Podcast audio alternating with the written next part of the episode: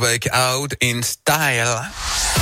Allez, il est temps maintenant de faire débarquer euh, Philippe Lapierre pour la rubrique La Terre, la Pierre et vous. Alors, je dois lire hein, euh, ce, ce, ce, cette phrase qui, qui m'effraie un peu. Alors, notre maison brûle, mais dites-moi pourquoi, euh, Philippe? Eh oui, Yannick, nous mettons le feu à la seule maison que nous ayons. Voilà le résumé Ouais. du très attendu rapport du GIEC qui a été publié hier.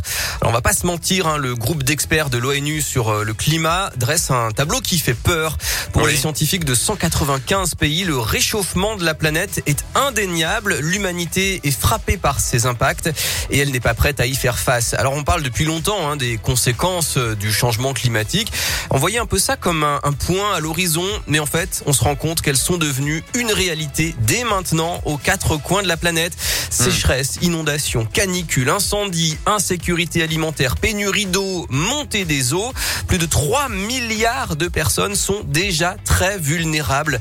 Des espèces sont déjà éteintes ou en déclin. Les maladies transmises par les moustiques augmentent.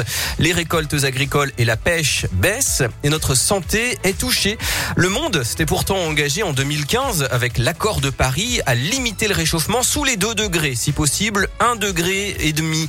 En août dernier, dans la première partie de ce rapport, le GIEC estimait Ouais. qu'on atteindrait ce seuil de 1 degré et demi autour de 2030, soit 10 ans plus tôt que prévu. Souvenez-vous, on en avait parlé. Dans la deuxième partie du rapport publié hier, donc, ouais. les Nations Unies évaluent notre adaptation à ce changement climatique. En clair, un premier bilan de nos actions très insuffisante à ce stade. Et une troisième partie va être publiée en avril sur les solutions pour euh, réduire les émissions de gaz à effet de serre parce qu'elles existent. Retour de variétés anciennes de cultures plus résistantes, restauration des mangroves ou encore plantation d'arbres dans les villes pour créer de la fraîcheur. Bien sûr, les résultats ne sont pas garantis. Alors en résumé, dans ce rapport, l'ONU juge carrément criminelle l'inaction de nos dirigeants politiques. Et même s'il y a d'autres défis, hein, comme euh, l'invasion russe en Ukraine par exemple, Ouais. la communauté internationale doit continuer de prendre des mesures pour assurer tout simplement notre survie.